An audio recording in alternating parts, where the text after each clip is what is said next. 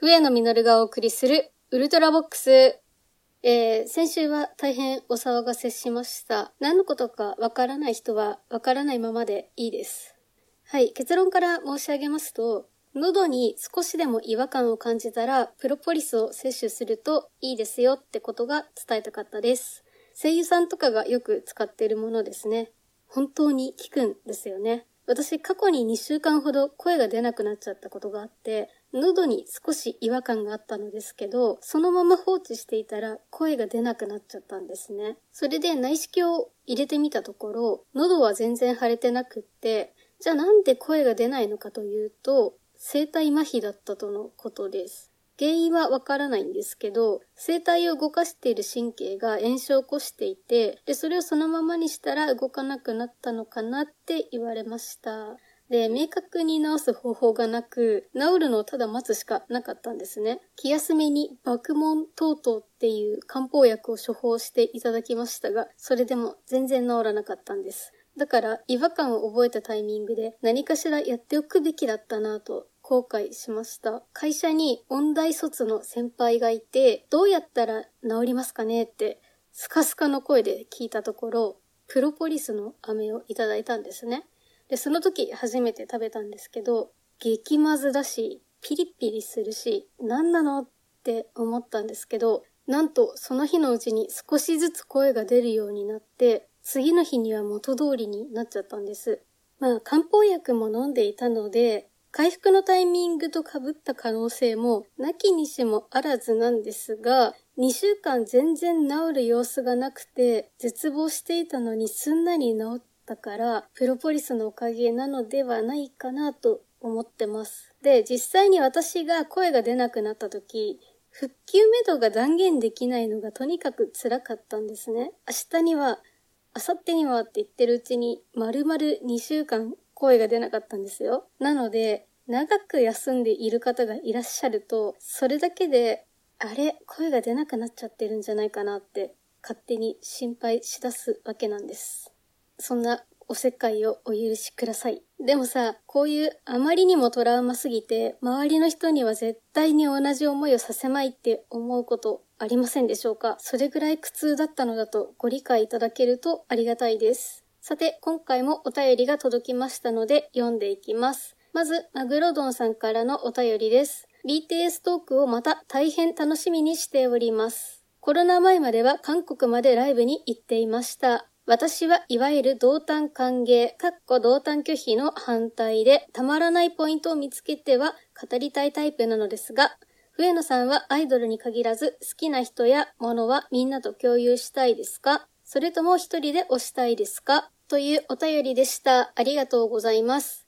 韓国までライブに行ってたですって、ガチアーミーじゃないですか。いいなぁ。私なんてアミボムすら持ってないんですよね。純粋に音楽が好きなので、あんまり推し活に走らないというか、まあ、本当に好きなのってレベルでグッズとか持ってないんですよね。でもこの間、新大久保に行った時に、なんか原宿とかによくあるさ、アイドルの写真みたいなのを売ってるお店あるじゃないですか。思っきし BTS が並んでて、ちょっと気になっちゃいましたね。それで、同担拒否か歓迎かというと、みんな知っててみんな好きなものなら歓迎ですね。一方で、自分の手で見つけた人や物は人知れずめでていたいです。決して同担拒否ではないですが、積極的には布教しないかなって感じですね。中学生の時に人の好きなものを真似する人に根こそぎ真似されたことがあって、それ以降一人で人知れずめでていたいものはあまり人に勧めなくなりました。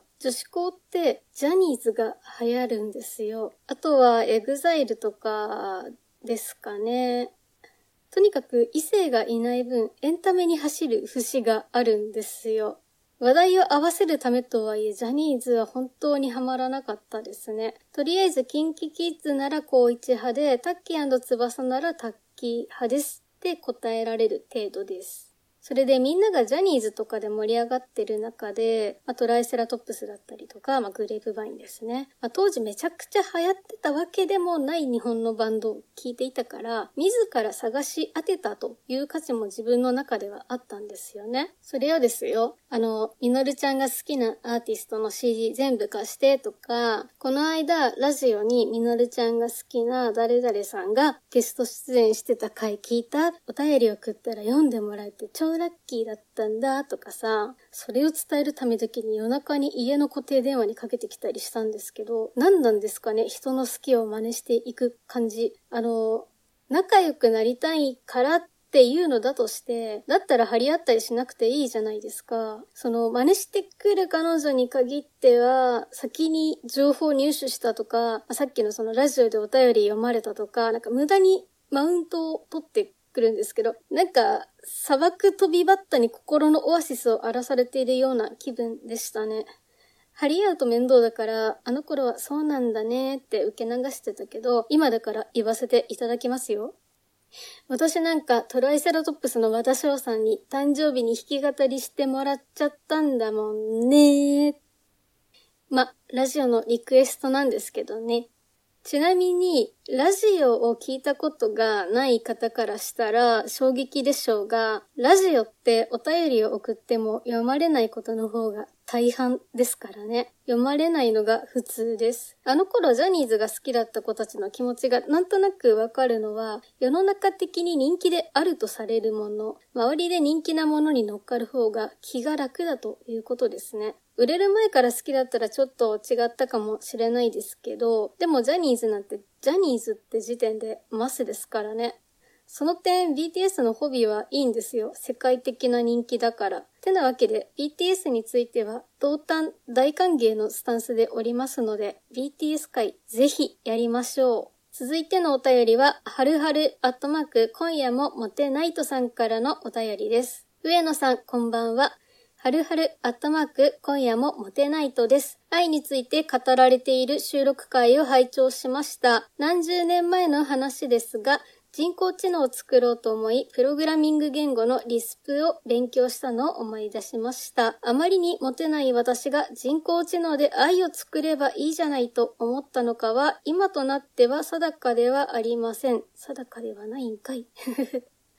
人工知能に愛はあるかって？AI はつまり愛なんですよ。愛が止まらないぜ。ではまた、というお便りで、なんと収録ギフト応募券をいただいちゃいました。ありがとうございます。すごい。リスプなんですね。まあ人工知能ならそうなんでしょうけどね。リスプがなんですごいかっていうと、例えば私の一番得意な言語は PHP なんですけど、だいたいプログラミング言語って1個得意なのがあれば、あとは横展開していけるんですよ。だから普通に PHP も書くし、JavaScript も必要あらば書けますよって話なんです。でもリスプは何かしらのプログラミングが書けたとしても一から勉強強し直さないと厳しい言語なんじゃないですかね。まあ、それくらい書き方が全然違うんですよ。逆にリスプ1本だったら他の言語への横展開が厳しいんじゃないかなって思います。まあ、エンジニアは思想がちょっと強い方が多いので、あえて補足しますけど、あくまで個人的見解ですからね。エンジニアを代表して言ってるわけではないことをご認識ください。この先 AI が愛になっちゃうんですかね AI に甘い言葉を囁かれているうちは、まあいいんじゃないかなって思いますけど、なんかこう AI によって恋愛とか人間関係が最適化されてしまった時、その人がその人である必要がなくなってしまうっていうことは危惧しますよね。ちょっと小難しい話になり始めたので、ここまでにしておきましょう。お相手は私、笛野実がお送りしました。それでは次回のウルトラボックスでお会いしましょう。